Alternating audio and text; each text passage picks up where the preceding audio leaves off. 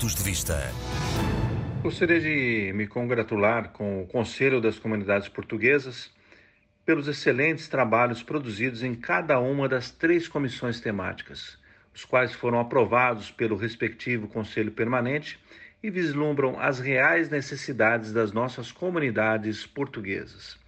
destacando indo ao encontro das iniciativas legislativas e requerimentos que apresentei recentemente em conjunto com meus colegas do grupo parlamentar do PS, que foram aprovados e acolhidos pelos respectivos órgãos do governo.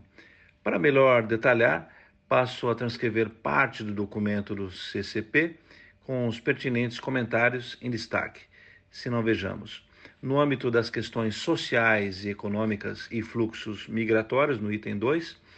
e no item 2.1, dar ampla publicitação à Portaria 142A de 2021, de 8 de julho, a qual define os requisitos de candidatura para o acesso e ingresso em instituições de ensino superior por candidatos emigrantes portugueses, familiares com que eles residam e luso-descendentes, de modo a reverter a pouca procura hoje existente.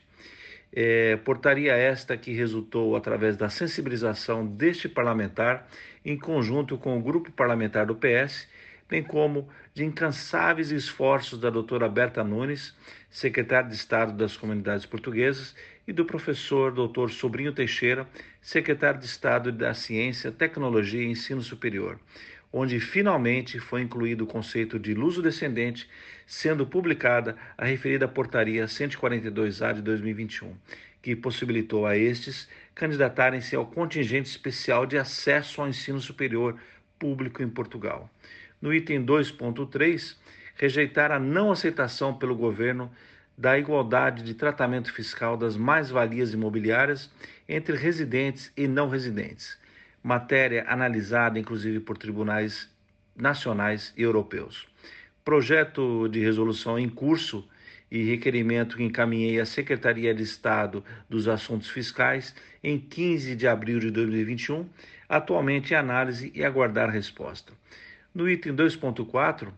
elimina a figura do representante fiscal para quem vive fora do espaço da União Europeia. Iniciativa esta que encaminhei em 21 de 4 de 2021, através do requerimento parlamentar, à Secretaria de Estado dos Assuntos Fiscais, sendo acolhido e originado o despacho CEAF número 150 de 2021,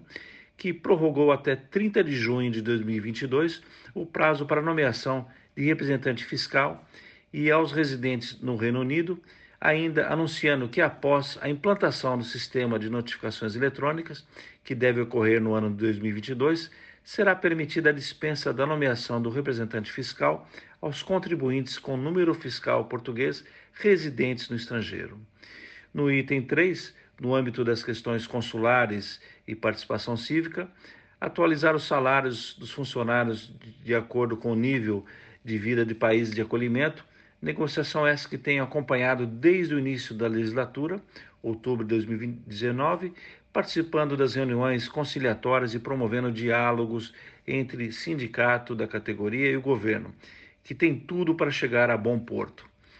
Concluo que este documento produzido demonstra salutar sintonia do Conselho das Comunidades Portuguesas com os anseios das comunidades portuguesas reforçando e divulgando as recentes alterações das quais logramos êxito em prol das comunidades portuguesas em nossa atividade parlamentar de representação a todos os cidadãos da diáspora.